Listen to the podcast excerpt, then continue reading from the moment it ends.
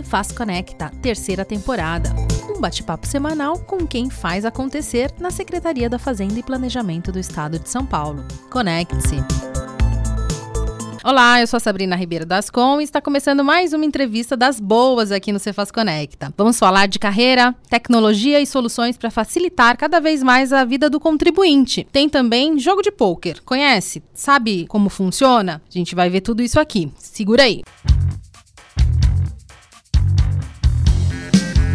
Formado em Sistema de Informação e pós-graduado em Tecnologia da Informação, é agente fiscal de rendas do concurso de 2009. Entrou na Cefaz na Diretoria de Informações, a antiga DI, que atualmente é a de Intel. Ele ficou dois anos na Regional do Tatuapé, até receber o convite para liderar um projeto do novo sistema de cobrança na sede. Em 2019, assumiu o cargo de diretor de arrecadação, cobrança e recuperação da dívida, a DICAR.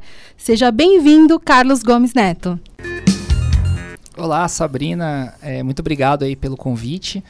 E é um prazer estar tá, tá contigo e, e, com nossos amigos aqui da Secretaria da Fazenda. Legal, Carlos. Prazer ter você aqui. A gente já tem, já bate um papo aí um, um bom tempinho, né? É, super parceiro aqui da Ascom. Conta pra gente como que foi a sua carreira até você entrar aqui na Fazenda. Bom, é, como você já adiantou, né? Eu uhum. passei a, a, minha parte acadêmica é sempre em, volta da tecnologia, mas a minha carreira não foi sempre voltada à tecnologia, né? Meu primeiro estágio, meu primeiro emprego, na verdade, é, de carteira assinada foi como professor de informática, né, do Senai de Santa Catarina. E depois eu passei no concurso do Banco do Brasil e antes de entrar na fazenda eu trabalhei lá por seis anos, né? E aí depois você parou de dar, de dar aula de informática? Assim, a partir do momento que entrei no Banco do Brasil, eu já parei com a, uhum. com a aula. Mas é uma coisa que eu, que eu gostava de fazer e pretendo, quem sabe, um dia voltar. Retomar. É. Ah, legal. E aí você foi para Brasília, saiu de Santa Catarina, foi o primeiro estado que você, que você saiu para fazer... É, na verdade, assim, eu já rodei um pouco, né? Eu, eu sou de Florianópolis, mas eu, com 15 anos, eu, eu fui estudar, fazer o segundo grau na escola da, da aeronáutica, IPCAR. É uma escola de segundo grau para ir é, preparar para ir para a academia da Força Aérea para ser piloto, de, piloto Ela fica da Força Aérea. em Belo Horizonte, é isso? Fica em Barbacena, em Minas Gerais. Ah, é, Barbacena, e, e depois uh, eu fui estudar na AFA, que fica em Pirassununga, né? Hum. Mas então eu ia seguir essa car carreira militar, mas eu descobri é, dois probleminhas né, durante a, o tempo que eu passei na aeronáutica, né? Foram três anos e meio. O primeiro que eu não tinha o mínimo jeito para ser militar, né? E o segundo que eu não tinha o mínimo jeito para ser piloto. então a gente tinha que procurar, mas foi ótimo sair de casa é, cedo. A gente acaba tendo é, problemas e, e, desafios que acabam fazendo a gente amadurecer um pouco mais rápido, né? Uhum. É, e aí, aí quando eu voltei, eu não voltei para Florianópolis porque meu pai ele estava. Ele também é servidor do Estado de Santa Catarina, mas ele trabalha com estradas, é, infraestrutura. Uhum. E ele estava responsável pelas estradas do oeste de Santa Catarina. Então eu voltei para uma cidade chamada São Lourenço do Oeste. É, e aí de lá eu tive que me virar e fazer uma faculdade, fazer um vestibular. E aí, enfim, eu, eu passei na, na Federal de Tecnologia do Paraná, que fica em Pato Branco. Ah. Essa cidade existe. Pato Branco! Sim, ela existe, morei lá uns dois anos e meio, mais ou menos. Que legal. E cê, na, voltando para a aeronáutica lá, você chegou a fazer aulas práticas de voo não? Como fiz, que foi? É. Eu fiz, né? O segundo ano ele é bem prático, né? Então eu cheguei a fazer algo como é, 13 ou 15 missões. Então eu estava muito próximo de voar sozinho, né? Uhum. Mas realmente, assim, eu não era, eu gostava de voar, mas assim, todo o estudo do, do avião, da mecânica, de panes e, e como né, é, não era alguma coisa que brilhava meu olho, né? Então, uhum. é, acabou que eu, eu saí um pouco antes de voar solo, né? Que é o, basicamente é uma, é o brevet vai, da, da Força Aérea, né? Uhum. E então eu saí antes e acho que até foi bom. Até tô vivo hoje. eu acho que é. Eu acho que é Livramento, eu, né? É, acho que foi até bom ter saído.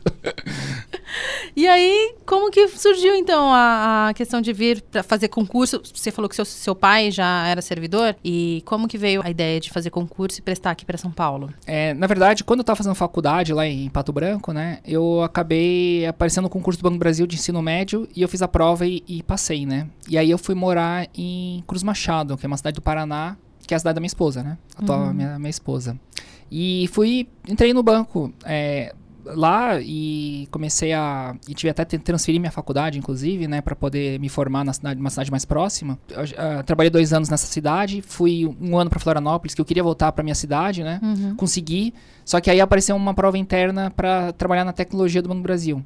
E aí, que é, fica em Brasília, mas era uma, algo que compensava financeiramente e pela carreira. Eu, sou, eu era formado, sou formado nisso, né? Uhum. Então eu achava que, é, que valia a pena e tal, e fomos, né? Eu, eu casado com um filho de seis meses, uhum. fomos pra uma cidade que a gente não conhecia ninguém, né? Calor! Do... É, é, é, é, quente, quente e seco, né? eu acho que o pior é, é secura lá, é. né? Mas a gente vai, como eu falei, eu saí de casa com 15 anos, então com 24 estava indo para lá e falei, vamos, uhum. né? é, começar uma nova carreira. E aí, como é que eu vim parar aqui na Fazenda, né? Eu, eu fui para Brasília em 2007, no começo em 2007. E era uma época que tinha muito concurso público. Eu, eu tava assim feliz com a minha nova colocação, nem pensava muito, né? Mas aí depois de dois anos, dois anos e meio lá, é, a, a, cidade só falava em concurso público. Era uma época com muito concurso e tal. Uhum. E aí a gente começa a pensar que é, enfim, que, que às vezes você tem lugares melhores para montar sua carreira, né? Ah, com um filho pequeno e tal, você começa a pensar em várias, em muitas variáveis. E aí comecei a me preparar para estudo, para concurso, né? E assim, eu não focava em São Paulo, mas apareceu a oportunidade aqui da, da Secretaria da Fazenda, eu fui atrás para entender, eu gostei bastante da ideia de, de ser fiscal aqui no estado.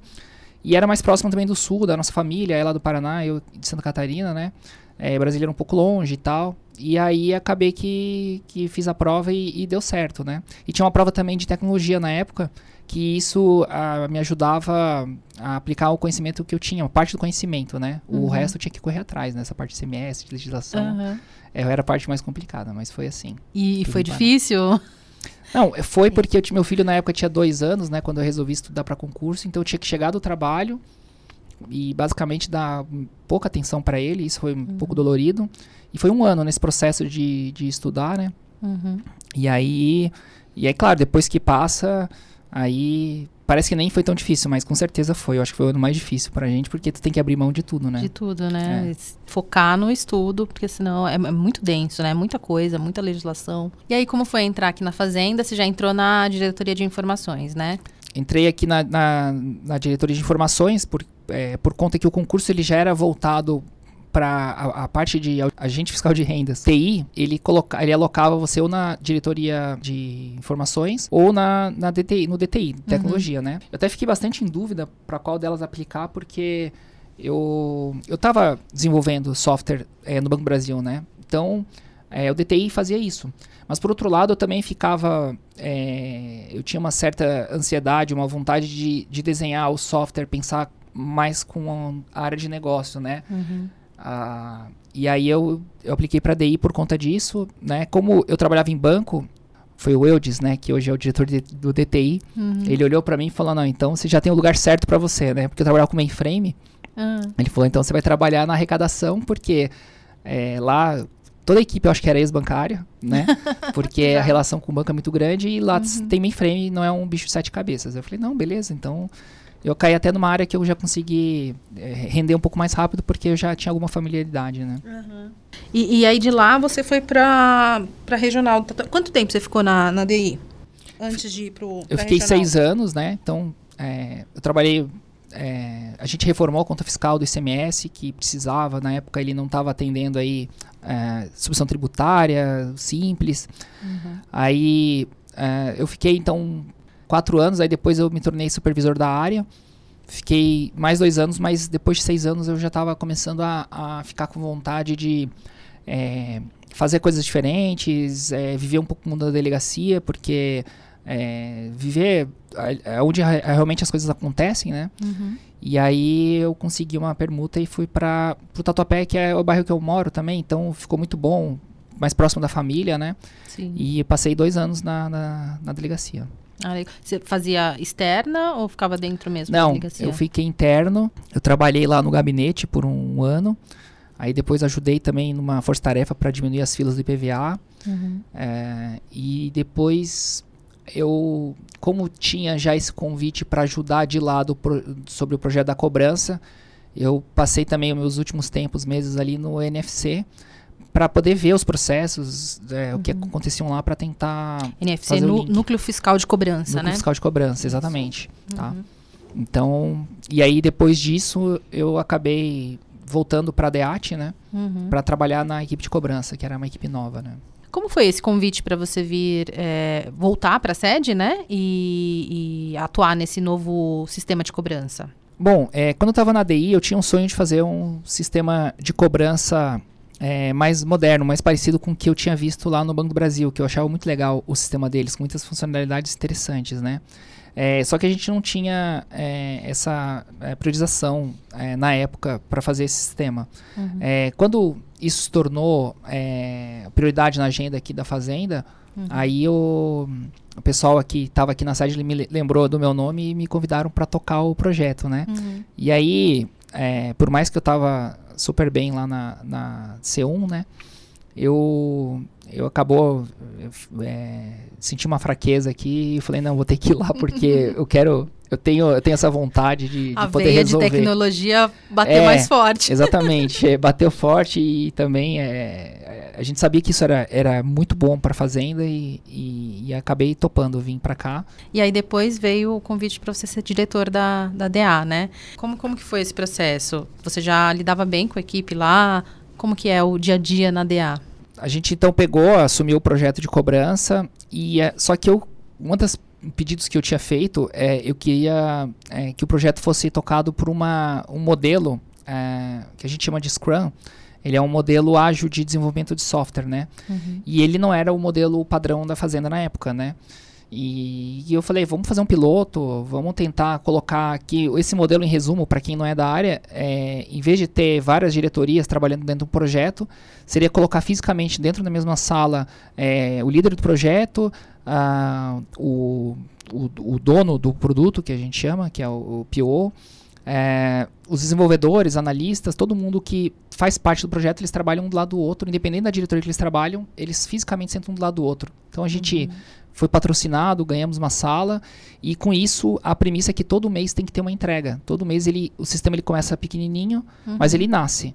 E aí, simplesinho. E aí, no outro mês, ele vem uma atualização, na outra, e as atualizações vão tornando o sistema robusto. Então, em vez de ser aquele projeto de 3, 4 anos para sair um pra grande sair, sistema, uhum. ele é um modelo que ele vem é, uma série de atualizações que, que já colocam na, é, é, em prática aí para o pessoal já poder usar e já começar e até para a gente uhum. construir de acordo com as sugestões que o pessoal dá, né? Uhum. Desculpa, era um, um sistema interno ou para o público externo já? Não, ele é um, é um sistema interno, uhum. tá? De uso dos NFCs e também aqui da, da sede, da cobrança, tá? tá? Mas ele era a base uh, ah, para poder organizar a cobrança do Estado, né? Então, Sim. então é... E até hoje ele é...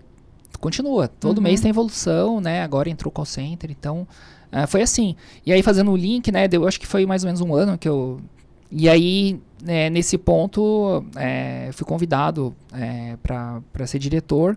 Mas como uhum. eu já tinha muito contato com a DA, porque quando eu trabalhava na, na DI, eu era da equipe de arrecadação e cobrança, ou seja, a, a, os nossos contatos de negócio eram a própria DA. Uhum. Então, assim, não era um mundo estranho para mim. Legal. E é, a gente tem visto bastante coisa, Carlos, é, para facilitar a vida do contribuinte.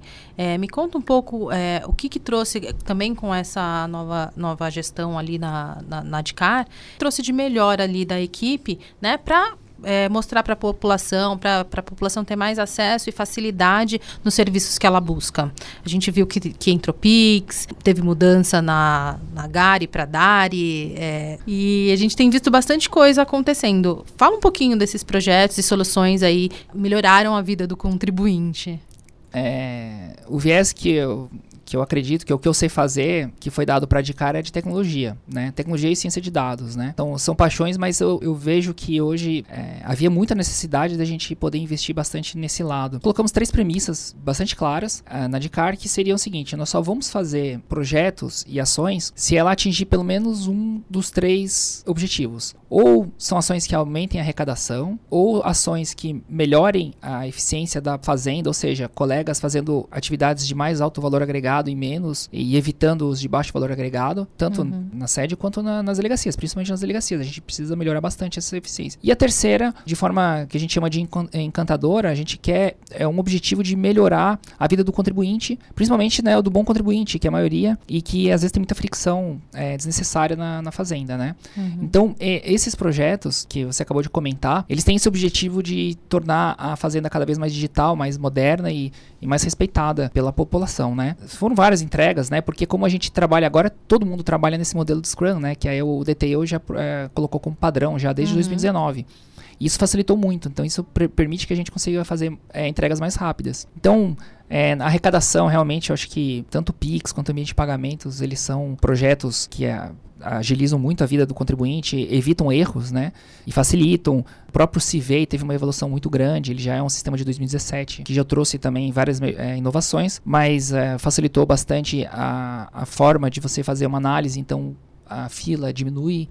É, o TCMD, o sistema declaratório, ele tem passado por grandes melhorias também, fazem o contribuinte não ter que mais preencher tudo e cometer erros. Então ele está indo cada vez mais integrado para o contribuinte preencher o mínimo possível, cometer o mínimo de erros, precisar menos de consultorias e ele conseguir resolver o problema dele de forma mais rápida, né? Uhum. É, aí tem a gestão de crédito, que, é, que são aqueles...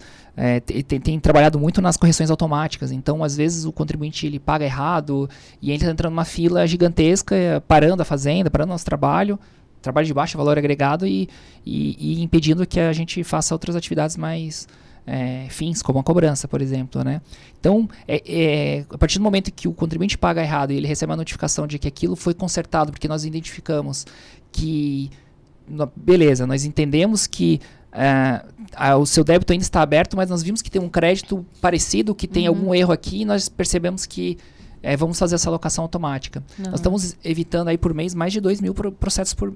É, 2 mil processos mês. Porque que... aí até a, o contribuinte identificar que ele fez errado, entrar com um pedido é, para refazer tudo, é, movimenta mais uma equipe para olhar aquele pedido dele, fazer então isso automação, né? É, automação. facilidade de automação e ganho de tempo, né? E ganha de tempo, porque. E, não, e realmente, ele, às vezes ele percebe quando está inscrito na dívida ativa, 3, 4, 5 meses depois. Então tinha que uhum. parar, para aqui, aí vai para a procuradoria, aí volta. Quer dizer, ele entra num inferno, a vida dele vira uhum. um inferno porque ele cometeu um erro. Às vezes o contador está de férias, alguém vai lá e faz, virou uhum. confusão. E de repente ele vê que tudo isso é, é resolvido de forma automática, é, é, o que a gente chama de encantador, né? Que é um dos três objetivos nossos. É, como que é essa integração da, da, das equipes lá? Como que, como que é o dia a dia de vocês? Eu acredito muito que ah, os melhores é, funcionários que você pode ter é, são os felizes, né? Os felizes. Porque inteligente todo mundo é, né? Todo mundo aí passou em concurso e tal, então é, a gente já tem. Então, é, pessoas felizes. É, você dando liberdade para cada um poder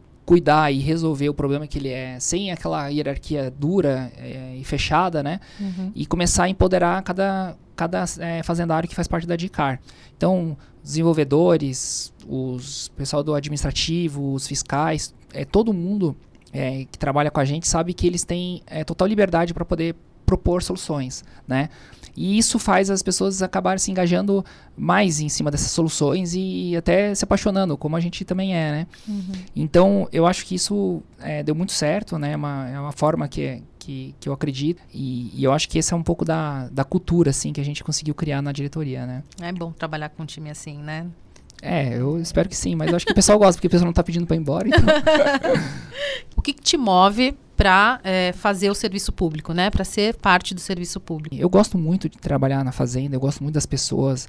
É um lugar que as pessoas são muito inteligentes. A gente vê tanta maluquice hoje em dia, discussões políticas e ideológicas.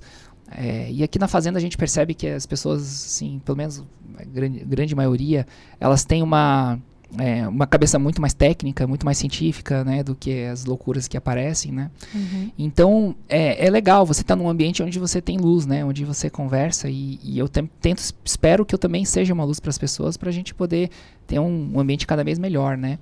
Então é isso, assim, trabalhar no setor público é um privilégio, é um privilégio não no sentido como pejorativo, né, como se coloca, mas é um privilégio de você ter um propósito uh, de país, de pensar em país, em país, pensar em estado, né? E não em governo. Estou falando de estado, de país, uhum. de cidadão, de gente que sofre na ponta, né? E, então, assim, o nosso propósito não é enriquecer um acionista ou nada contra, porque na verdade isso faz parte da, é, do mundo, né? Ou um dono de empresa, mas nosso propósito é realmente dar uma vida melhor para um país que está precisando demais, assim, da, da gente, Sim. né? Então, isso é uma coisa que me move, assim, que, que, que, me empolga. E cada vez que a gente consegue colocar uma melhoria, que seja a menor possível, mas é no ar e que vai facilitar a vida das pessoas, ou do tanto pessoa física, né, no IPVA, ITCMD, ou quanto pessoa jurídica no ambiente de negócios, né, que vai uhum. facilitar, vai deixar mais automático. É, isso me deixa bastante feliz, me deixa bastante empolgado. Vamos fazer uma misturinha agora no podcast, Carlos? Claro. Que é falar um pouquinho dos seus hobbies, das, das coisas que te inspiram. Você tem uma religião específica? Sou católico. Uhum. Poderia, já fui mais praticante, mas eu sou católico. Você é casado e tem dois filhos, né? Um com 14 e outro com 2, é isso? Isso. É, o Paulo Henrique tem 14 anos, também é, já gosta de programar, já foi pra tecnologia. É. Eu nem influenciei nada, mas ele gosta, né? Uhum. E eu tenho um de dois anos e nove meses, o João Gabriel, que é uma gracinha, né? E já tá bem espoleta? ele é muito espoleta, sempre foi, né? O outro era mais calmo, esse aí é bem espoleta, né? E é engraçado, né? Porque quando o, o dois anos, é, eu acho que é, é, a, é, a, fase mais assim sapeca e mais engraçada de uma criança, né? Uhum. E o Paulo Henrique nessa foi, foi exatamente na fase que eu estava estudando para concurso. Então eu não curti muito essa fase com o Paulo Henrique. Uhum.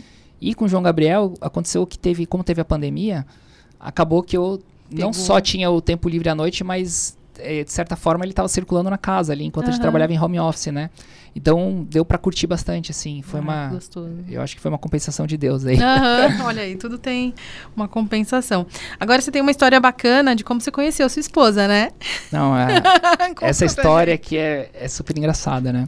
Eu, eu tava, então, trabalhando no Banco Brasil, né? Fui morar em Cruz Machado, não conhecia ninguém e tal. E aí, depois de alguns meses, eu acabei conhecendo a Luciane, né? Duas semanas depois, aí eu já tava é, pensando em em namorar com ela mesmo, e ela também. Então, enfim, a gente tava ficando sério o negócio, né? Uhum. Só que a cidade, Cruz Machado é muito pequena, tem 18 mil habitantes, né? E tem um evento que ele mobiliza a cidade, que é o, o bingo do clube. Ah, o bingo. O bingo do clube. Então, o bingo, né, quem é de cidade pequena sabe como é que é. Enfim, sorteia um carro, a moto, a TV, que o ingresso é, funciona assim, você vai pro bingo, mas tem um churrasco incluído, né? Que hum. no sul tudo é churrasco, né? Ah, então maravilha. é mais ou menos assim. e tinha costela e tal. E só que custava 75 reais, lembro até hoje, hum. tá? E para mim era um valor que, puta, tava começando ali, não tinha um centavo no, no banco. Mas, eu mas lembro até hoje. Mas era a festa da cidade. Mas era a festa da cidade. Ir, né? E existia pressão ali da cidade, como o pessoal do Banco do Brasil não vai, tem que ir, né? uhum. né? Já que tinha dois bancos a cidade, então. Sim. Não, tem que ir. E aí eu fui lá e chorando, né? É, acabei sacando lá da cheque especial. Saquei chorando, porque eu sabia que é, o juro é um absurdo, né? Uhum. Pô, como é que eu vou no bingo e não vou levar a menina, né? E tem que. Putz, já ia gastar o meu, ainda tenho que pagar o dela também Aí pra fazer eu... uma presa. Mais ou menos assim, né? Eu falei, caramba, vou ter que. Vou ter que sacar mais 75 pila do. Pô, o salário meu na época era é. 700 pila, era um negócio uhum. assim, né? Aí eu falei, então, então tá bom, vamos, vamos lá, né? Aí Claro, aí tem o churrasco, tem toda a coisa. O bingo é o final ali, é o, né, é o grande final ali da, da brincadeira. E aí, eu, nesse período, depois de jantar e tal, pedi ela em namoro. falei, né, perguntei se ela queria namorar comigo e tal. Aí ela, é, não sei até hoje como, mas ela topou. e 15 minutos depois, a gente começa a jogar o bingo e a gente bate o carro sozinho. Gente do céu. Vocês estavam com a mesma cartela ou cada um com uma cartela? Eu tava com uma cartela, ela tava com a outra. E foi a cartela dela que bateu, inclusive. Uhum. E aí, é, enfim, ganhamos o carro. E aí, na hora, eu, eu pensei assim... Imagina, eu tava duro, né? Como uhum. eu falei, né? É, eu, eu, na hora eu pensei, falei, não, eu, essa mulher não é pra namorar, é pra casar, né? Porque não é possível. não existe nenhum sinal maior que esse, né? Ah, tipo, de uma pessoa que te traz coisa boa, né? Uhum. Mas aí foi que a gente foi. O namoro foi, foi ficando sério e depois de dois anos a gente tava casando. Uhum. E, e, realmente, assim, é uma pessoa incrível, né? Que tá do meu lado até hoje. E agora me diz, você também é ligado à música, né? Você gosta de teclado, tocar teclado? Olha, eu gosto mais do que tem talento, sabe? Então, o meu talento não é muito diferente de ser piloto, sabe? De ir pra teclado. Mas eu gosto pra caramba. Eu, eu tenho meu teclado desde criança, né? Eu aprendi a tocar com oito anos, em aula e escola. Aí tem fases que eu não tô tocando, tem fases que eu toco. No começo da pandemia, eu tava aproveitando ali a hora do almoço pra tocar um pouco. Uhum. E, mas é uma história legal, é porque ah, uns cinco anos atrás a gente formou uma banda aqui na Fazenda, né? Olha só. E o The Farmers. The Farmers. E aí durou um ano, porque era uma grande brincadeira entre amigos e a gente fez até um show, um pocket show aqui pros colegas, na- lá em Ah. Pinheiros, foi super bacana, né? E aí fica um abraço aí pro, pro Felipe, pra, pra Itomi, pro Fernando e pro Rafael, né? Que eram os integrantes aí da banda. É. É, Até hoje vejo o vídeo assim, é, é muito legal, né? Quem Ai, sabe o dia que tiver mais tempo, né? A gente... Aham. Agora tem uma, uma outra coisa que faz bem pra caramba pra você que você me contou, que é a leitura, né? É, é um, é, um, é um hobby também. É, eu gosto mais de livro do que filme, assim, né? Eu tô meio Uhum. bem atrasado no Netflix, mas o- a leitura eu tento manter em dia, Um né? dia. É, é um hábito que eu já tenho muitos anos. né? Antes de dormir, é, eu começo a ler o livro e até adormecer. Então vai aquela meia hora que você vai aprendendo alguma coisa, né? Se preparar para um concurso, a gente passa muito tempo é, estudando. E se você não vê prazer no estudo, no aprendizado, você acaba desistindo, né? E eu pensava, quando acabar o concurso, eu vou começar a ler o que eu quero, e não o que eu devo, né? Devo. aham. E aí, com isso, se você todo dia aprender é, uma coisa nova, é, depois de 10 anos você é uma outra pessoa, né? Então eu coloquei isso como, como filosofia. É, agora te, sobrou, te sobra espaço ainda pro jogo de pôquer? Olha, Me conta sobre esse hobby. então, é, o poker, né, ele é um jogo que eu aprendi depois que eu entrei na fazenda, né, e na nossa associação. Me ensinaram a jogar e apaixonei assim de primeira, né? É engraçado, eu nunca gostei de baralho, nunca gostei, sempre achei um pouco chato o jogo de baralho porque envolve muita sorte e tal. Mas depois eu percebi que o poker não é um jogo que tem a sorte, obviamente, mas ele no longo prazo ele é um jogo que tem você joga com probabilidades a teu favor, né? Você consegue criar Uhum. situações pra ficar. Então, mesmo com as probabilidades a teu favor, não é certeza que você, vai vença. Aham. Mas se você jogar com as probabilidades a seu favor, no longo prazo você tem grandes vantagens, né? É, aí é engraçado, assim, como é que foi, foi em 2016, né? No final de 2016 que eu aprendi a jogar. É, eu tava pensando assim, puxa, tem muita coisa que eu tava aprendendo e eu, eu aplicava, mas eu não, não- tu não tem de uma forma muito objetiva de saber se aquilo tá funcionando ou não, né? Uhum. Falar, ah, pô, tem um método para gerir meu tempo. Será que eu tô fazendo isso de forma correta ou não? Como é que eu faço para medir? Então, você não sabe. Aí eu pensei, eu já sei, eu vou pegar um desafio ano que vem, nossa, ano que vem, né? Porque eu tenho tudo planejado o que eu quero aprender nos, assim, né, Uhum. no, no futuro. Eu falei, ano que vem eu vou aprender a jogar xadrez. Quer dizer, eu sabia jogar xadrez, mas de uma forma melhor, vou ser bom. E vou aplicar toda esse, essa forma de aprender, eh, de estudar e tal. E vou, eu vou aplicar isso ah, no xadrez. Porque aí, se eu ficar perdendo pra todo mundo, significa que tudo que eu tô fazendo tá errado, entendeu? se eu começar a ganhar, é porque alguma coisa tá funcionando, né? Aham. E aí, já tava com essa meta. Só que chegou no final do ano, o pessoal me ensinou a jogar pôquer. Aí eu falei, pô, pôquer é muito mais legal que xadrez. Deixa, o- deixa o xadrez de lado, vamos pro pôquer. É muito e vamos, vamos pro poker. Esquece o xadrez que eu nunca mais, nunca Aham. mais joguei. E aí foi, mas o que, que é bacana, né? É, a Fresp, né? Ela promove lá os torneios de poker e isso faz você confraternizar com os colegas. Então eu conheci gente de outras delegacias, gente de outras áreas que eu não teria conhecido se não fosse o poker. Então a gente tem essa integração ah, jogando e conversando. E aí, puxa, fui gostando, fui aprendendo, fui desenvolvendo. Você joga valendo dinheiro? Como que é isso? O poker não é o poker da, da Lilia Cabral lá do, da é, novela, né? Você sai escondidinho pra ir procurar. Tá escondidinho pro submundo, pra uma Vício. portinha fechada e tal. Isso não. Ele é um, como eu falei, é um xadrez. Você vai disputar um torneio de xadrez, você vai pagar uma inscrição Uhum. por um- pra- pela organização e parte daquela valor da inscrição ele é colocado como premiação para o primeiro, segundo, terceiro, quarto lugar. Uhum. É, os torneios são oficiais, são legalizados, são certo porque ele não é um jogo de azar, ele é um jogo de habilidade, né? Aham. E, e é muito legal você ir disputar lá no no World Trade Center, que é aqui em São Paulo, é Aham. onde é feito, por exemplo, um- a etapa do brasileiro de pôquer. É muito legal você é, chegar lá num, num fim de semana e disputar um torneio. Eu acho super legal. Mas isso é um hobby, né? É um hobby que é, é de probabilidade, de matemática e de psicologia também, né? Porque tem Uhum. toda aquela questão do blefe, a questão de você segurar teu, teu nervosismo. É muito legal, né? Que bacana. Mas hoje você ainda, ainda joga esporadicamente ou como é que tá? Então, aí veio a pandemia, né? É, uhum. E aí tem o jogo, até tem torneios online, e tudo, né? Mas esse ano, realmente, pela agenda e tal, eu não tô conseguindo jogar muito, né? Uhum. Ah, mas eu não vejo a hora aí de reabrir tudo e disputar um torneio assim, eu acho que vale muito a pena pegar um fim de semana para isso, é muito legal. Uhum. Ai, que bacana. Carlos, muito bacana conversar contigo. Queria que você deixasse uma mensagem aí para toda a fazenda, para todo mundo que tá te ouvindo, das regionais, daqui do prédio. Sim, a gente tem que, é, dentro aqui do trabalho, sempre pensar em algumas coisas que são fundamentais. A gente tem que ser gente boa, a gente tem que é, se dar bem com, com os colegas, é, ter uma, uma atitude leve é, no trabalho. Eu acho que é, você deve sempre permanentemente se aprimorar em qualquer coisa, assim, pode ser na culinária, pode ser na, uh, num, num, jogo, num videogame, sei lá, naquilo que você gosta, né, mas ter um aprimoramento contínuo, né, eu acho que isso faz muito bem para a saúde.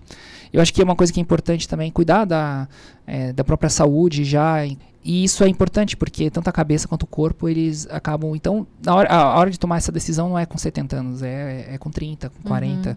então, eu acho que isso é, é super relevante, né, é, mas eu acho que a, a gente deve é, sempre é, pensar que é, eu não conheço ninguém que seja infeliz no trabalho e seja feliz em casa. Assim, não existe essa chave. A gente tem um único cérebro, uma única, um único coração, né? Uhum. E é, eu vejo que as pessoas que são, sim, felizes, bem com a vida, são em casa, enfim. Tá terminando o Cefaz Conecta com essa mensagem linda do Carlos. Conseguimos aprender muita coisa hoje, né? Várias atividades aí que ele, que ele faz, que inspiram a gente a, a, ter atitudes melhores no trabalho, né? E ser mais leve, como ele disse. E eu espero que vocês tenham gostado e se conectado com todas essas atividades. Bom, a gente também quer ouvir você, seja daqui da capital, das regionais. Manda pra gente imprensa@fazenda.sp.gov.br. Vai ser um prazer ouvir a sua história e deixa toda a casa te conhecer, tá bom? Um beijo a todos e até a próxima. Tchau, tchau.